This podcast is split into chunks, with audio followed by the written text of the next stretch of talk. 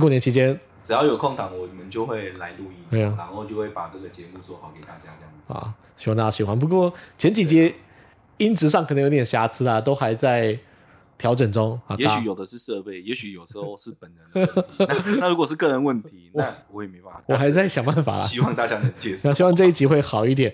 嗯，好，然后就进音乐。哒哒哒哒哒哒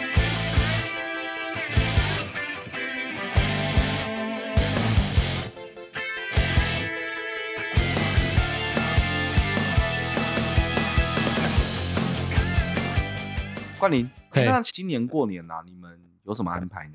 就过年都没有安排，我过年都不安排出游，都没有安排出游。我我过年我很怕出游，所以你就是一个宅男。我桃园人嘛，桃园就没什么景点，桃园有的景点就只有什么石门水库啊、大溪啊，去那个两个地方真的是。真的是自寻死路啊！你你那个就是宅男的言语，就是去大过年的，然后你说你桃园人，然后你要出去玩的地方选择桃园，你没有选择外县市，比如说中中部啊、南部跑。外县市你敢想吗？我不敢想。我老婆敢想。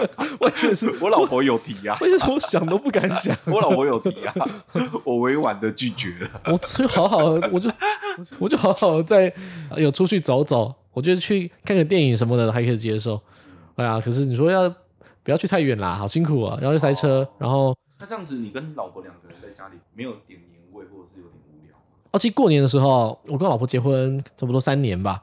过年的时候，如果可以的话，她都会回她家。她回她家，哎，我回我家。你回你家，哎，各回各家。哎，我在初二的时候会去找她。那你们蛮 open 的。应该说我不我不喜欢，就就像我我有姐姐。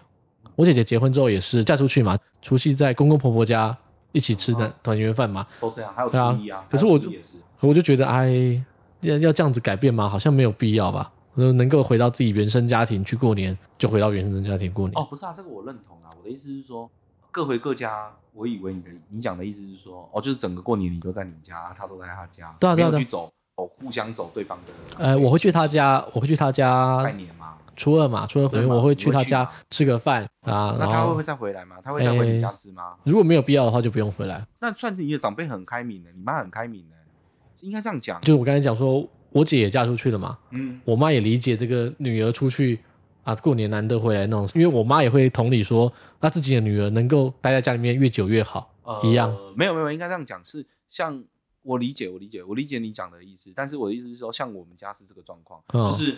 因为初二要回娘家，这样子很、哦、很麻烦嘛，就比如说我初一要在我们家吃，然后，然后吃完之后初二又要回娘家，那可能初三初四又回到我们家吃，这样子很往返很辛苦。那像我老婆这边就有讲说，像今年她就是打算说初一初二待在我家，初三初四我就去住她家，前后分配一下。那你就是分配完，就是两边都有陪伴哦。所以我也觉得这样比较轻松，这样。因为可能你有你有小朋友啊，所以对有小朋友的话，我觉得要照顾双方的。长辈的想法都都看一下小朋友过年小朋友回来，所以事实上我想说能够在哦，那是因为你妈开明哦，要不然真的我相信很多听众的家长怎么可能能够接受说过年然后你不回来家里吃个饭这件事情？要能够理解那个心情，毕竟我妈也是有女儿的人嘛，也是女儿嫁出去的人嘛。这样讲好像说这样讲好像讲的很高尚，但其实也不是啊，因为她回她家舒服，我回我家我也舒服，我觉得大家都在各自最舒服的状态。对啊，因为这个我也认。如果我要去他家住两三天，其实他父母也会觉得压力有点大。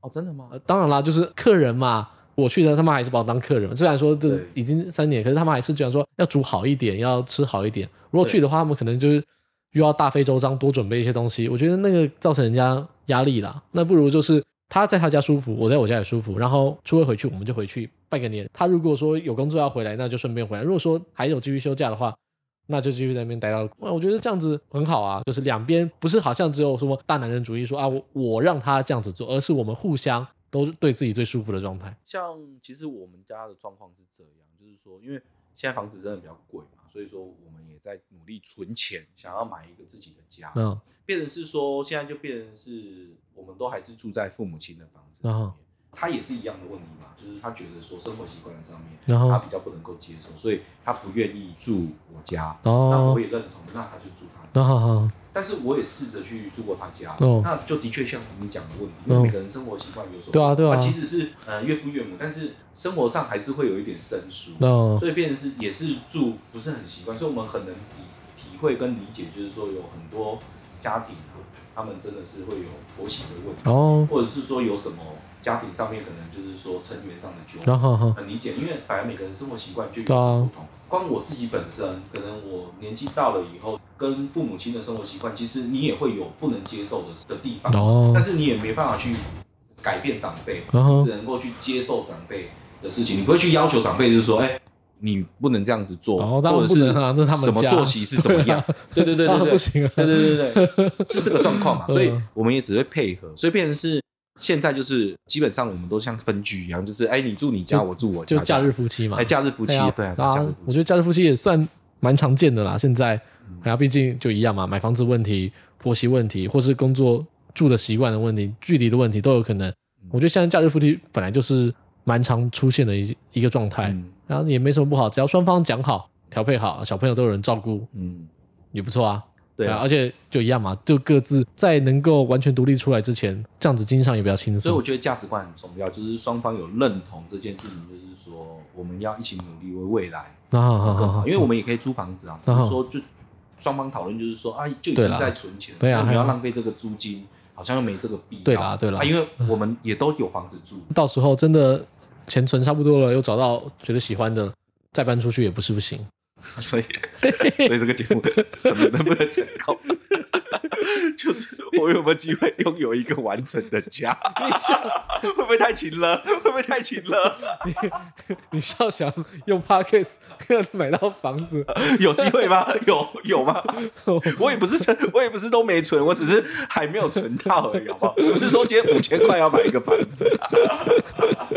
可以可以啦，可以啦，可以啦，啊、可以啦。我觉得有梦想嘛，有梦、啊、有梦想，做人不是啊？你不要跟我谈梦想，做人就要有梦想。梦想听起来太遥远了，你知道吗？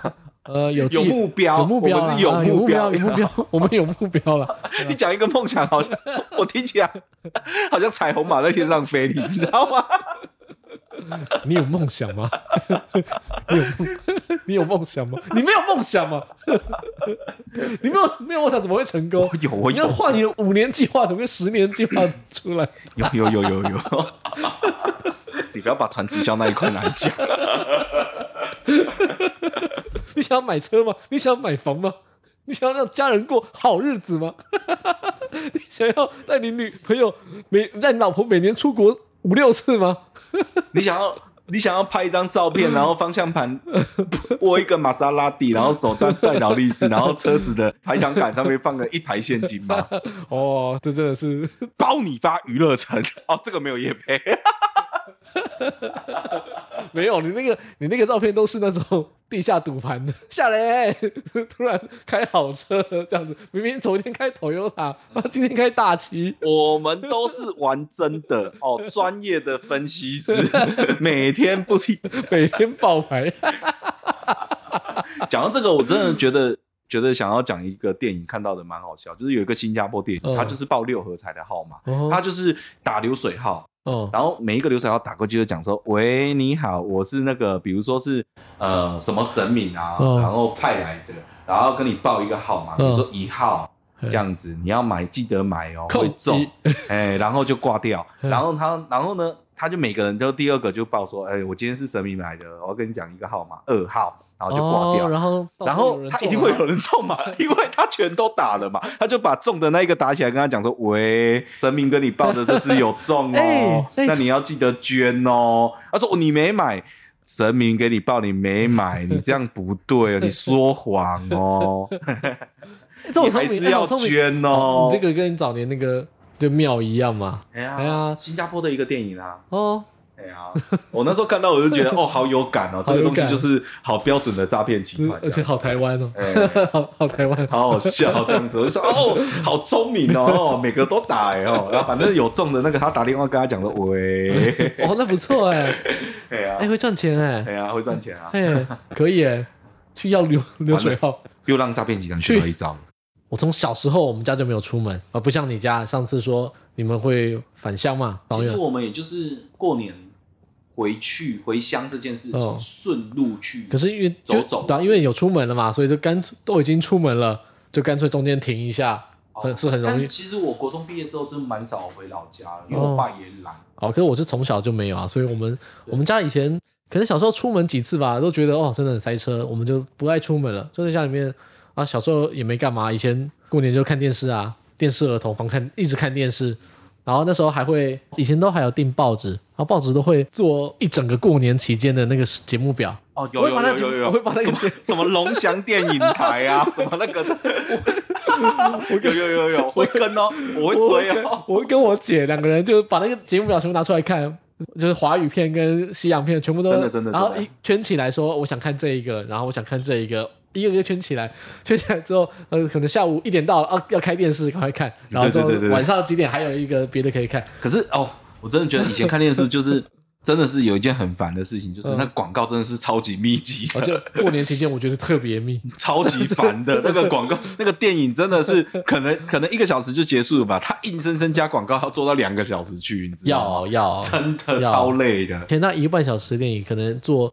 节目加起来是一个呃两个小时又十五分钟，所以那时候看电影真的是蛮辛苦的一件事情。但是你又很想看，因为的确那时候的媒体、资讯媒体各方面没有那么发达啦。啊，就就是就是，而且就是上面有好节目，就是就是要看一下。有时候节目是给的不错啊。嗯，虽然说电视真的是一个很好的陪伴良品，就是说今天就算现在我玩手机。我没有看电视，好，我也希望，我也喜欢开着电视听着它。对啊，开着电视啊，好像有人在讲话，这样感觉有安全感是吗？我也不懂，可是但是这个习惯就是就是一直都有这样。回到家不管要不要看，你就会把它打开了。对啊，开着电视很舒服啊，就摆着嘛。嗯，对啊，我也是啊。过年特别不一样，就是特别会去挑节目表。嗯，然后有一些。就没看过的，他愿意花钱啊。以前有一有一些片在过年的时候是特别会上，说首播这样子，哎，卫视电影台首播。比如说，你说首播《赌神》今年首播，《赌神》今年又在首播，那不是，那不是首播，那播那播太多，每年都有首播。哎，你过年有一定要看的国片吗？港片这件事情对我来讲，我觉得应该不是只有我吧，应该蛮多。呃，六七年级生对港片其实有一个那个怎么讲情感情怀，你知道吗？有啦，一定有，我一定会看啊。然后我过年如果说有的话，我一定会看《利古利古新年财》。我觉得，呃，你说那个陈百祥演的那个哦，不是《利古利古》，不是陈百祥吗？利古利古新年财，你讲的是发财发财智多星还是什么东西？利不是啊，《利古利古新年财》是刘德华、刘青云哦。麻将大侠，麻将大侠那一集哦，哦，那个也看啊，也有看，啊，那也是重播好多遍，哦。哎，欸，那个一定要看啊！我之前在 Netflix 上面又重看一次，我觉得过年就是得拿出来播它个一次。为什么？家赌博需要是吗？家里有赌博需要是吗？不然为什么一定要再看一次？没有，很好看啊，啊！就是会看到不一定，我一定要从头看哦。就是如果我转到我看，我就看。那当然转到会看嘛。可是有时候从头到尾看，从头看是一件很很少发生的事情哦。因为毕竟以前电视都是转到就看嘛，转到就看，所以我很喜欢看最前面，最前面都很不熟，然后最前面因为不熟又觉得特别好看啊啊！那你只是为了把不足的补齐，而不是说我今天。又再重看一次，就是从头到尾这样。没有啊，我要从我要从头我看一次，我就说从头，我要看到他最后说大家都发财，我才开心。所以你就是要赌博。我要看到我要看到刘德华最后在那个海边说大家都发财，我也发财。对啊，不是最后四个人在打一桌，哎，发财发财发财，整个海边都是麻将桌这样子嘛。然后他走出来就说 大家都发财，以及前三家打发财，他还在那边选。为什么有什么好选的？三家打发财，就说有发财，就打发财就好了。你还在那边等，还要 还要等刘德华穿那个，他等梗啊，梗还没到，还要等刘德华就是那个秀峰这样过去。编编辑还没有说可以呀、啊，编辑还没有说你可以打、啊。他说：“哎、欸，这一张，大家都发财。”导导演还没有开，还没有说好啊。难怪他一直输，难怪连咏琪在里面怎么打都输。你牌品不好，你牌品不好，人品就不好。国片啦，国片很多很经典的，对啊，真的很多。现在也不能讲国片，现在要讲港片了。因为我们其实台湾的国片啊，最近这几年啊，也是越做越好了。嗯，这样会不会跳太快？没关系，如果大家喜欢看鬼片的话，我觉得过年期间可以考虑看咒咒语的咒哦，那个是。去年上的片是郭书瑶演的，不不是啦，怎么会是郭书瑶演的？是通灵哎，通灵少女，对，通灵少女了。咒就是去年上的鬼片，它是电影，然后它那时候上的时候，哎，去年还前年上的吧？台湾很少拍出这样子的电影。它主要的是，就它是让你觉得很惊艳。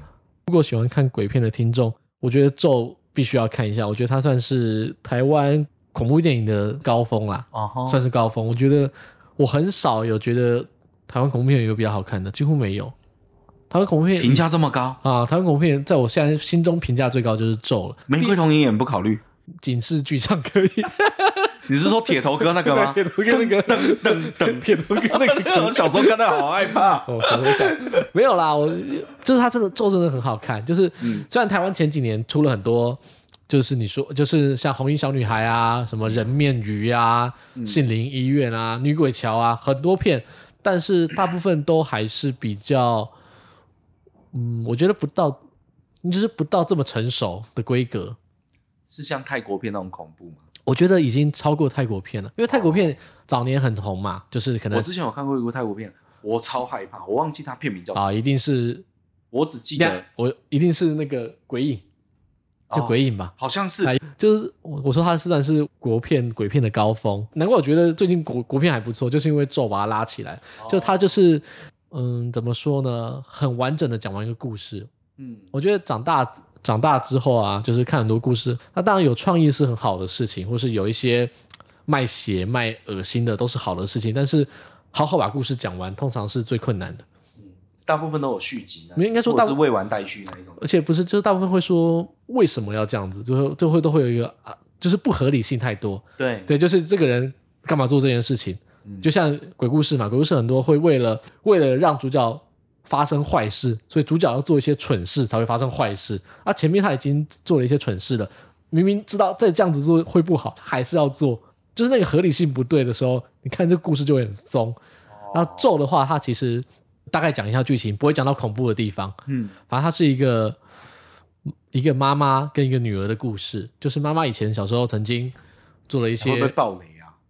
呃，不会，不会，不会。妈妈跟女儿一开始就出现了啊、呃，而且一开始就会出现说，妈妈跟女儿跟她以前做了一些、呃、鬼片嘛，这是鬼片嘛，不会不会说突然从一个温馨片变鬼片。当你打开来看的时候，就知道这是一个有灵异事件的吧？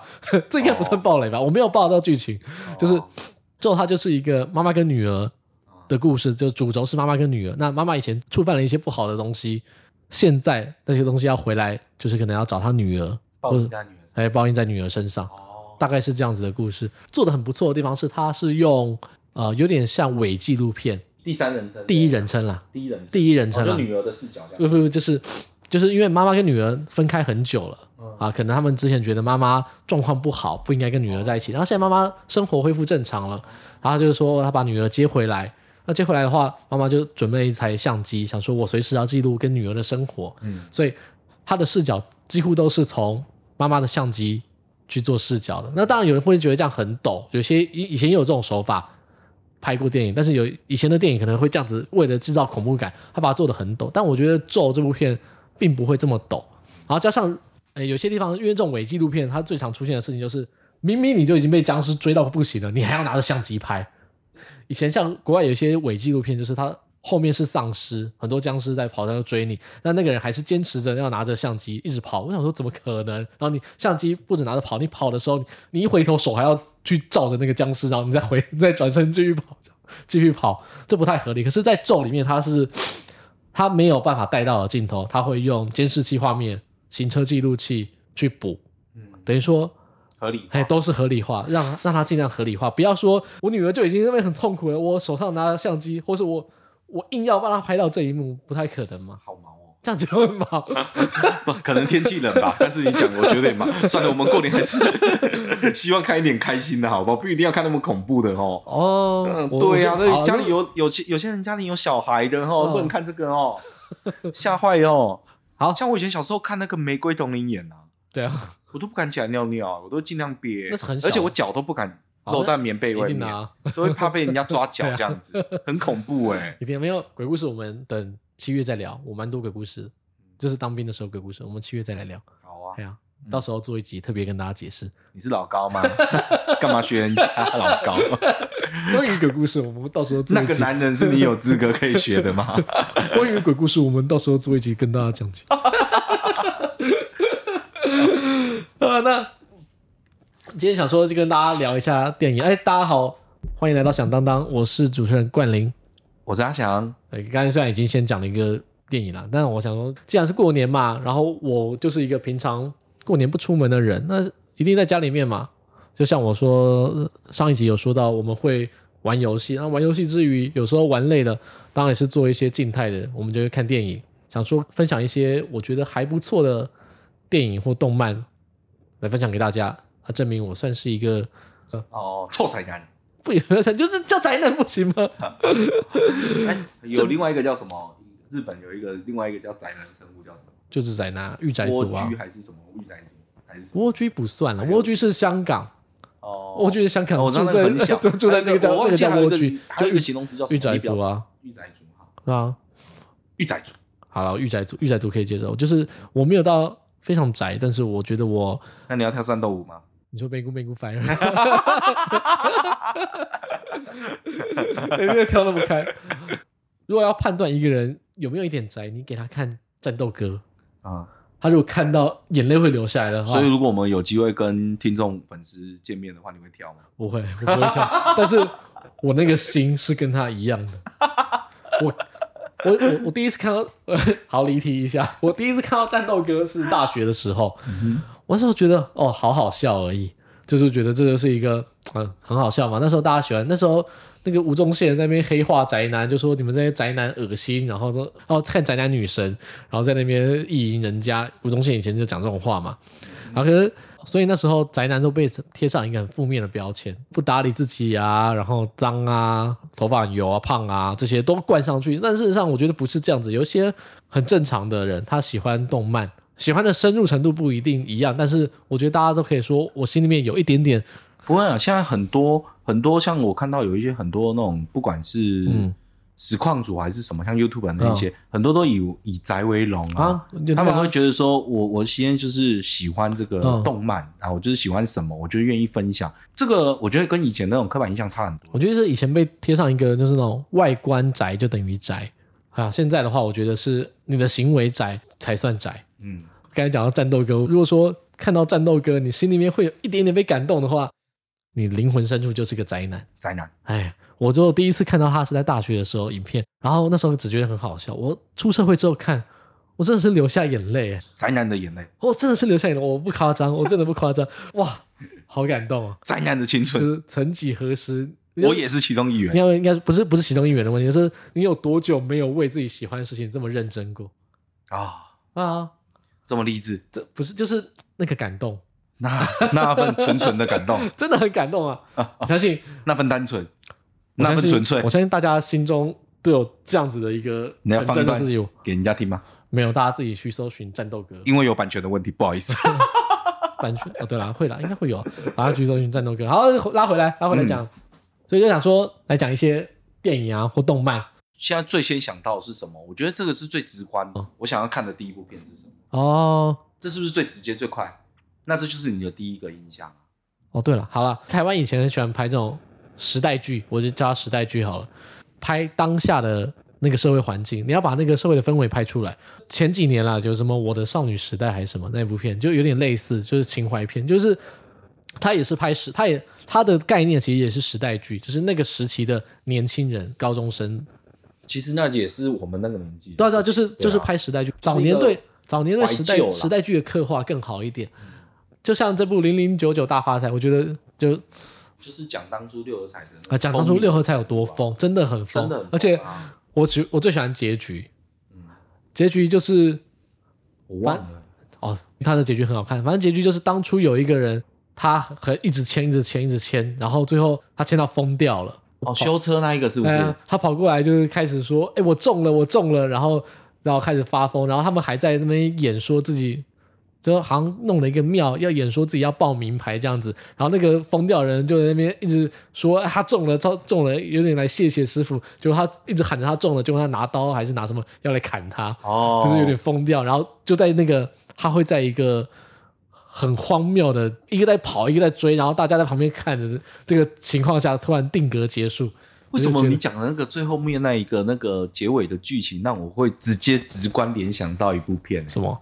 叫做。寄生上流的哦，因为他最后结束的时候也是一副那种大家好像在很欢乐的那个宴会的，突然间拿一把刀就冲出来开始砍，有那种感觉。我觉得就是他们本来就是带讽刺感的，《寄生上流》也是要讽刺嘛。对，就是他主要讽刺不是寄生，我觉得不是寄生上流这件事情，而是这个底层的人。他我觉得他也算是类似时代剧的一种，他讲的是那个底层的人。韩国很多人是生活在马路以下的嘛。因为他们韩国本来就是地势，就本来就是比较好像有一点山坡，是不是？不是，他是哦，是我我没有我的意思说他做这么做是因为当初你讲的是阶级底层，没有防空的关系，是这样吗？就跟可是韩国本身就是很多山啊，他可以不要住在下面啊，他可以没有没有没有，他们的地下室是因为有山坡的关系，就变成是有高低差。没有没有，当当初是防，我记得是防空，就是是防空的关系，就是你房子一要有地下室，就是台湾早年的。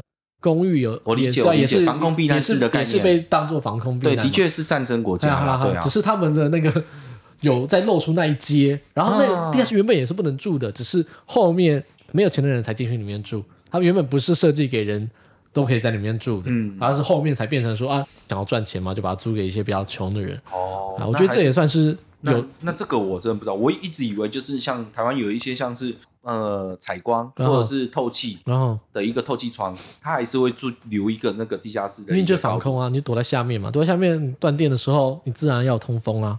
嗯，我的理解是这样啊，就是你讲的也是，对啊，对啊，对啊，我的理解是这样子的。他们早年比我们更接近战争嘛，这样讲，韩战的时候他们还在打仗，我们早就已经没有。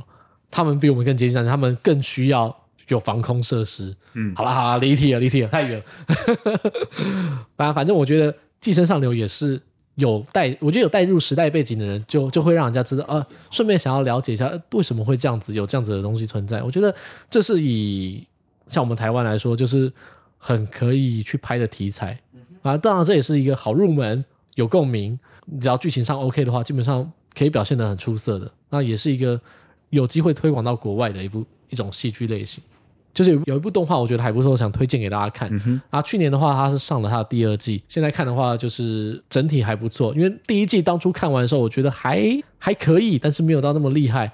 但第二季看完之后，我觉得它算是去年最个人啦，个人觉得是最厉害的动画。哪一部？它叫做《来自深渊》。嗯，它就是没听过。反正他是一个很奇妙的作者啦，他的画风比较细腻。啊，人物都画的比较 Q 版一点，他的人物就是他的角色都是小朋友，小朋友居多，比较少大人，因为他是一个看起来很无害的动画，哦，就是看起来好像啊，一开始的时候大家小朋友跑来跑去啊，然后东西都可爱可爱的，但事实上它后面的剧情比较虐心一点，真的、哦，哎对，哎那很好看，跟你讲，是日本的吗？还是日本的？日本的，哦、就是大概讲一下剧情，它就是反正他们生活在一个很大的洞旁边。那个洞呢，他们叫它深渊。深渊的话，它是让人家觉得它几乎没有尽头的这么深的深渊，嗯、而且它不是一个单纯的大的黑洞而已，它是它每一层有不同的环境。他们有分什么第一层、第二层、第三层、第四层、第五层，一路下去，每一层的环境跟样态都不一样。嗯，因为深渊特殊的构造，所以它底下还是有太阳，还是有生物。然后越下面的话越危险，越上面的话越安全。主角他们是一群。等一下，为什么深渊的底下会有太阳，会有生物？哦，这个这跟那个什么地心什么探险有什么不一样？有有点类似，它就是反正就是它有一个特殊的立场，哦、就是可能太阳光原本在这边照到深渊的上层。然后还有一个特殊立场，可以把阳光再带下去。哦、啊，这个就不用这个，然后这个不用特别解释，它设定上是这样子。哦、然后主角是一群在孤儿院的小孩，那群孤儿院的小朋友，他们就是要训练成探险家，要往那个深渊里面探险，因为越往下面有越多宝物，有点像遗迹。以前里面可能有科技文明，他们会有一些遗迹可以拿，拿回来的话就可以卖钱。中国的黑科技吗？不是。为什么？然后可是当然下去嘛，就下去听起来很简单，但是他下去之后回来会很痛苦。为什么？因为他深渊有一个，就是他们叫做深渊的诅咒，就是你从第一层要回来可能会头晕，第二层回来可能会晕倒，你要从第三层回来可能会开始流血，哎，开始你可能七孔流血，就是有一个像是诅咒之力。对，你要从越低的越越下面的楼层往上走。你的诅咒就越强，嗯哼，然后主角主角一行人就是一路往下探险。主角的母亲是一个大探险家，嗯，那他下去之后呢，就没有再回来了。就是他已经探到非常，就探险到非常底层去了。但主角想要去找妈妈。有一天，他们就是所以才会是孤儿院，就对，因为他们的对，就是父母亲其实都是之前都是探险啊。对对，有点像这样子，我觉得是这样的感觉。或是外面的孤儿来，他们只要愿意下去，他们也收他，然后教导他。然后主角因为母亲是探险家嘛，然后他有一天就是，反正就是从深渊底部，他们会从深渊的下面。会放有点像气球、热气球一样的东西上来，然后带讯息或是带一些东西回来，就是用那个东西来传达说我还活着，然后我到哪里了，做一个就是发讯息给上面的人。然后有一天就有收到他母亲从底下来的讯息，就是有他的笔记本，还有他的一些物品。然后主角就决定说他一定要下去找到他的母亲。一开始我觉得很难看，主角就是个小朋友，嗯，又很弱，反正中就是。怎么想都不对，就是你这么小，然后你还很弱，他还是最初阶的探险者，他就想要下到最底层。嗯哼。那但我之后发现我错了。嗯。我觉得这部片不是要讲主角的冒险故事，而是要讲深渊的故事。哦。哈哈哈哈！他的目的并不是想让人告诉你说，呃，这个主角有多强。对对对，不是不是以主角为主轴，当然主角他想要下去，主角是一个很好的传达这个故事的一个传媒。对，他就是。经过了这段经历，带你看到深渊里面发生的事情，是啊，中间透过主角的视角，对对对对，而且深渊啊，它就是对于这个世界人来说有一种莫名的吸引力，因为未知，对，你就想要去探索未知。有一点也在也在讲说，人为什么要探索未知，或人能够为了想要知道更多事情走得多远。嗯，好，我觉得很好看，真的很好看。不过要有心理准备，就是它有出两季。加一个电影版，总共多少的时长？两季，一季应该才十来集吧。所以那大概是电动画一集都是二十四分钟啊，动画二十分钟十来集就是两百四十几分钟，对啊，还还好啊，应该两天就所以哦，那那光这两季这样子看完的话，其实 消磨蛮多时光的。也不要讲，就是有优质的时光哦，优质的对。然后它总共有两季加一个电影版，如果可以的话，你可以先看第一季，再看电影版。再看第二季，它的顺序是这样，顺序是这样子。如果这样子看的话，可以得到很完整的体验。嗯，推荐给大家，推荐给大家，真的好看啊！我一开始很不喜欢的，可是我后面觉得，就是到第二季的尾端的故事的时候，那真的太精彩了啊！以后我也来看一下，没有，以后我再做一集跟大家解释。那毕竟现在不知道大家看的怎么样。如果说大家都有看，之后都有看的话，以后我来讲一下，我觉得这故事为什么那么好看。好。刚才讲的是二零二二，我觉得还不错了，因为动画《来自深渊》比较新，所以可能很多人还没看过。那我来讲一个，我觉得如果你没有看过，一定要看的动画。嗯哼，如果没有看过的话，然后你又是一个其实会看动画的人，我觉得你一定要看《钢之炼金术师》。哦，这很多人都看过啊，还是有人没看过？哦，可能年龄你也没看过啊。我看过、啊、哦，你看过啊？哦，对对对，你看过，你看过，这样子真的是很瞧不起人呢、啊。哦，我想起来，不是等价交换，不是你没看过，不是你没看过，是谁没看过等价交换？很多人没看过。我哦，我上次跟我一行人四个人坐一台车吧，我们都是玩游戏认识的朋友。嗯哼，什么游戏啊？就手机游戏，以前海贼王的一个手机游戏哦，网游网剧呢哈，哎，网剧网剧，年轻人现时下年轻人都做这种事情，都都流行这种玩意啊，都会用 Facebook。网剧的时候大概平均年龄才几岁？你不要侮辱年轻人。年轻人好像都在用 IG 啊，我我也要来用一下，看一下是什么东西。哦，有我们最近有新增了我们的 IG 啊，对，我们我们现在有 IG 了，不过我真的不会用，好难用，有个难用，我早上用了一个早上。因为我们都老人，老人家看不懂，老人家我会努力啊。然后继续讲，我说我说我们那一群人就去台中嘛，然后我们都是有玩手机游戏的人。我想说大家应该都有点宅度，然后我就开始我就反正闲聊聊到《钢之炼金术师》，嗯，全车只有我看过，为什么啊？我以为会很，我以为 年龄层呢？年龄层不同啊。所以哎，有跟我有跟我差不多的，也比我大的。哎，怎么会呢？那个时候我《钢之炼金术师》刚出的时候。我也看得很开心啊！没有，我就说不要预设大家，就所以我，所以我没有，我现在我现在已经放弃这个成见了。我以为所有人都会看过，只是我没有看完啊。那你讲屁？哦，没有啊，就是小时候就是这样子看看看。你也知道这种东西就是最怕没有结局的时候，有有时候就是会断掉了。他就没有断掉哈，他就好好做完，你又不看完，去看完，我觉得可以。如果啦，因为我当初都我也我当初也跟你一样想法，觉得应该大家都看过，但是事实上还是很多人没看过。如果没看过的话，可以去看。嗯《钢之炼金术师》就是在讲一个，如他的名字嘛，他是炼金术师。嗯，然后他炼金术师的话，是他整个核心，就是他一切都是以这个为基准去做发展的。嗯、那我觉得他很好看的原因，跟我刚才说那个咒就是电影好看原因一样，我觉得他也是好好的讲完一个故事。他。人物不多，他事实上出场的人物可能我猜大概主要人物二十个吧。爱德华，对，爱德华，不要跟，大家不一定还有看到。好，爱德华，爱德华，爱德华是主角，这不算暴雷。他进去提一集，他就可以提到爱德华。就是他也是好好讲完一个故事，然后加上他虽然是剧情加战斗，但是他的战斗我觉得非常合理。就是当然不是说，我不是说炼金术合理，我是说他战斗的强度设定非常合理，就像是早年那个在乎一个平衡点的问题。我们看到太多动画了，一拳超人这样子的粉丝，你有尊重过他？没有，一拳超人他也合理啊，哪里合理？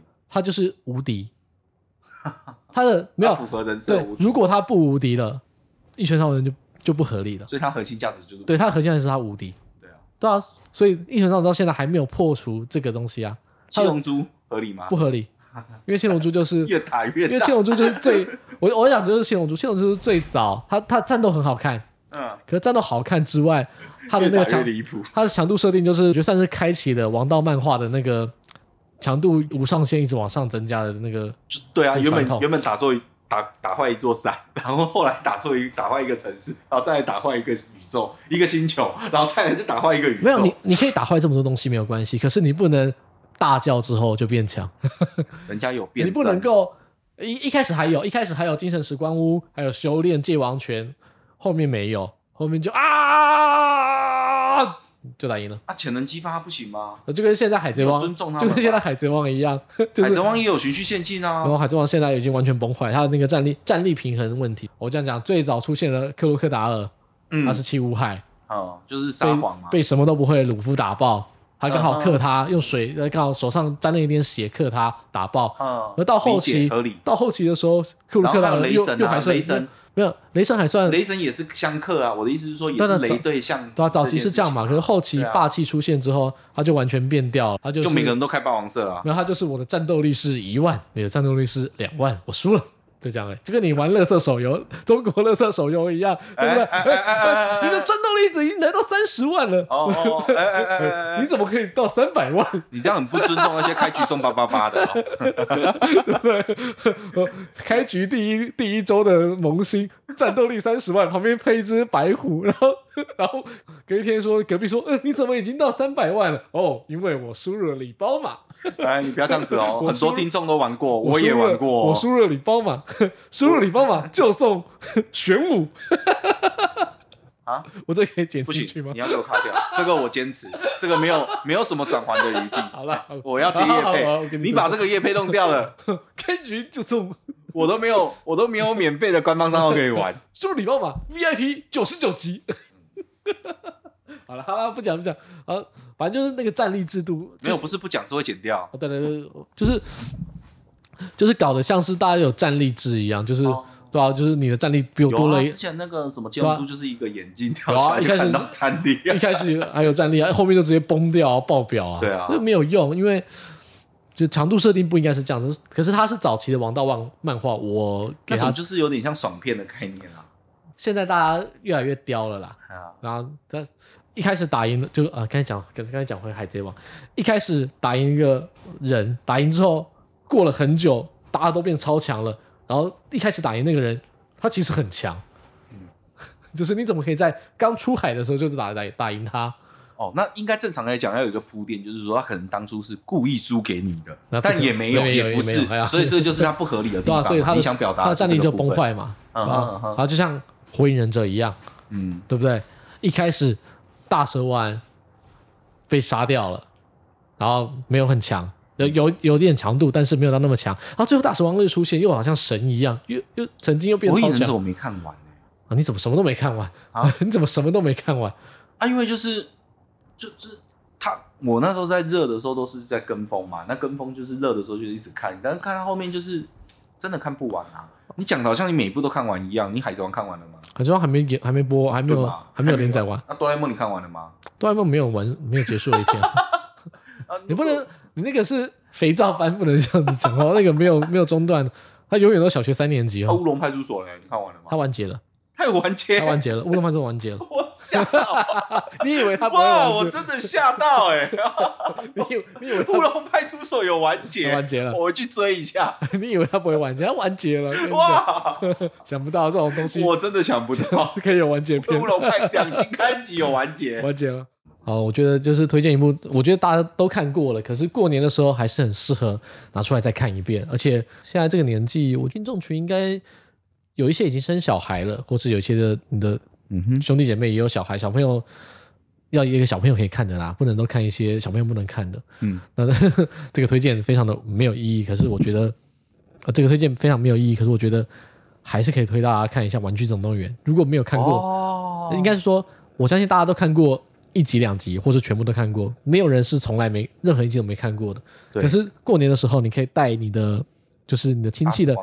没有 带你的带你的亲戚的小朋友一起看，因为它有四集嘛，所以事实上你如果如果想要的话，可以从第一集开始重新看起。那不管从哪一集，我觉得它都是好看的，而且越后面的集数越适合大人看，小儿小孩子小朋友反而看不懂。可是怎么说？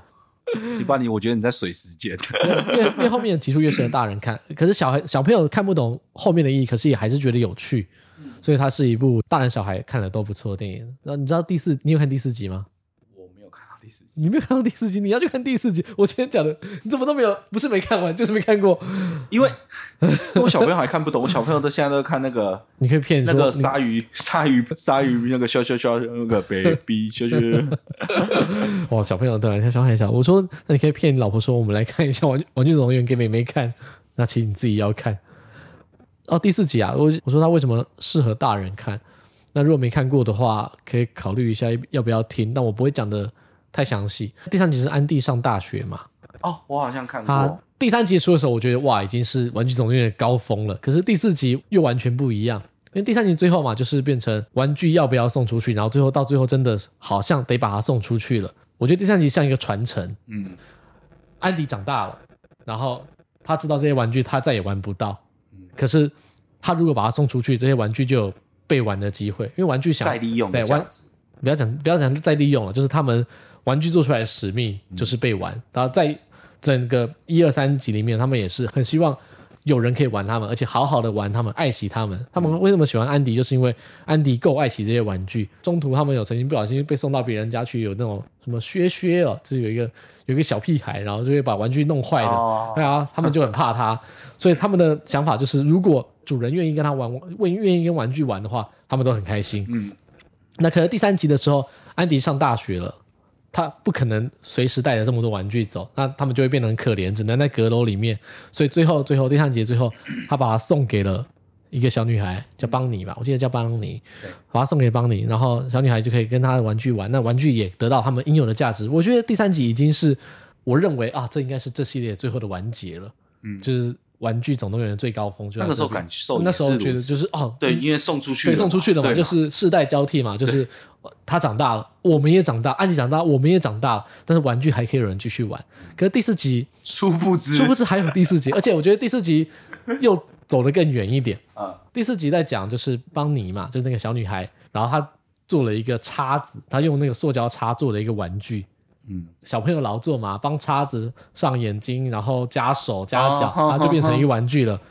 就是任何东西，小朋友就是任何东西都可以玩嘛。所以帮你做了一个这个是玩具，但是那个叉子认为它是一个叉子，不是玩具，他就很很矛盾，他就一直想要跑来跑去，就是他不应该在玩具堆里面，他应该。跑去在餐桌上，因为 像这样子，他就不认为自己是一个玩具。虽然被赋予了这个玩具的样子，他他有了玩具的生命，但是他不认为自己是。内心深处还是一只叉子。然后有一天，邦尼他们家里一家人出去，忘记是出去玩还是去哪里，反正他们家一样出去，然后一样嘛，他把很多喜欢的玩具一起带带走了。忘记是帮搬家还是出去玩，反正他就把玩具都带走。然后在路上，那个叉子飞出去了。就是掉了，嗯、就是胡迪嘛，他知道他自己不是最被喜欢的玩具了，可是他认为他有这个责任要帮主人把最喜欢的玩具找回来。那时候邦尼最喜欢就是那个叉子，嗯、所以他就跟着那个叉子一起出去，就是跳下去，然后要去找那个叉子，要帮他把那个叉，他叫叉奇，奇怪的奇，因为他长得很奇怪，所以在英文也叫 Forky，也是有点怪怪的这样子，所以他就要要把叉叉奇找回来。找的路上一样嘛，就是玩具总动员老套路，就是发生很多事情，嗯、遇到冒险，遇到坏人，遇到了这次也是遇到了不被重视的玩具，就一样是被。有些有些是逃离家里的玩具啊，应该是说没有主人的玩具。那这些没有主人的玩具一样嘛，就是冒险嘛，有坏人有好人。可是最后发现大家其实都没那么坏，大家都只是因为失去主人啊，没有人在玩他们了，很可怜。然后最后第四集，我觉得他能够最厉害，超过超过第三集的点，就是最后胡迪没有回去，嗯，他遇到了他以前的算是喜欢的人，就是他的另另外一半。就是玩具的另外一半，他遇到了另外一半，所以他没有跟大家一起回去，他打算在外面冒险，就不要再继续当不不要再继续当一个有主人的玩具了。嗯嗯，然后那就是我感觉会哭诶，就是你有没有小时候有很多小时候很多玩具很喜欢的玩具，曾经玩了很久，然后有一天突然不见了，嗯，你也不知道它到底是被坏掉了。不见，还是不小心被丢掉，还是被同学借走没有还回来。很多玩具都这样。我记得小时候有很多玩具，可长大之后我不知道他们在哪里，嗯、我也找不到了。到底是被丢掉呢，还是被我玩坏呢？完全不知道。嗯、然后有些东西就是这样，你还记得它，可是你真的是已经忘记在什么时候它不见了。我觉得这个第四集就是让我们这些长大的人，嗯、就是想起这些自己曾经有过玩具的时候，希望他在外面过得好好的。嗯哼，还有就是，他虽然离开我，但也许他也不是去当玩具的，但他也许他正在开始他自己的故事，就不再当玩具之后，他可以再做点别的什么事情。嗯，啊，我觉得明明第三集已经是一个哦玩具世代的传承，可是第四集反而又继续跟着我们长大，嗯，就是让我们这些回忆起小时候自己曾经有过很好的玩具的人，想起来说啊，我当时很开心，那希望他现在过得很好。嗯，不错，不错吧？对啊，有想法的，这个 OK。好，所以我觉得《玩具总动员》这一个系列是现很适合现在二十几岁或三十几岁，家里已经有一些小朋友来了，刚可能刚会讲话，刚喜欢看卡通，我就会带着大家一起看。你们可以从第一集开始看，然后小朋友看完，然后后面他们有兴趣的话，接着看下去，他们还是看得很开心。但是我们这些年纪比较大一点、出社会的，也可以找到一些当中的乐趣，然后也可以重温一下，毕竟。过年时候热闹嘛，看着小朋友多，也会想到自己小时候，哎，也是这样子玩过来的啊。那看着他们，然后想着我们一起，然后再看着《玩具总动员》，然后看着第一集到第四集，可以可以从小，然后把你想到说，哦，我现在真的是长大了啊。过年虽然说跟以前不太一样，但是不是不一样的，不是过年这件事，不一样的是我们自己已经长大了。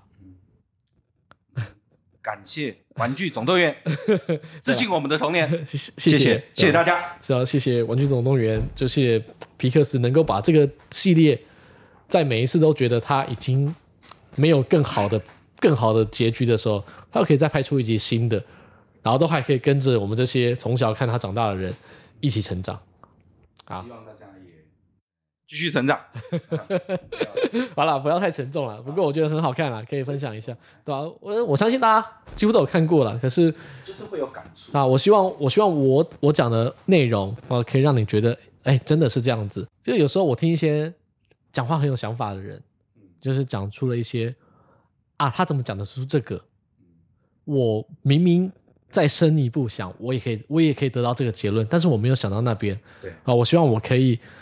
讲出一些，诶，有些人可能没有想到的话，有些人可能没有想到的东西。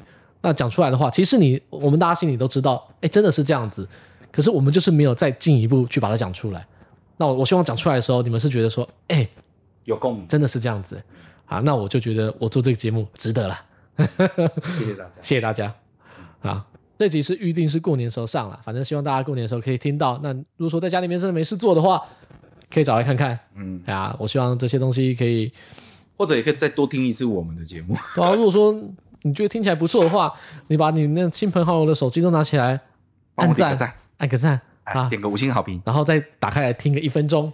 啊，就是分享几个我觉得过年的时候，如果说有趣的电影。啊，有趣的有趣的东西，消磨时光的一些，又不失寓教于乐的一些意义的节目，就是有一些给大家可以一起看的，或是你一个人在家没事做，或者你一两个人在家没事做，想说花长一点时间，好好的把一部动画或影集或电影都追完，我觉得都是很好的啦。哎呀，过年大家开开心心的，多给一些他们，就像我们一样，觉得人很多。嗯，大 家在家里有想要打磨打发一点塞车，哎呀，怕塞车的也都可以。对啊，好，谢谢大家，新年快乐，新年快乐。我是冠霖，我是汉强，拜拜，拜拜。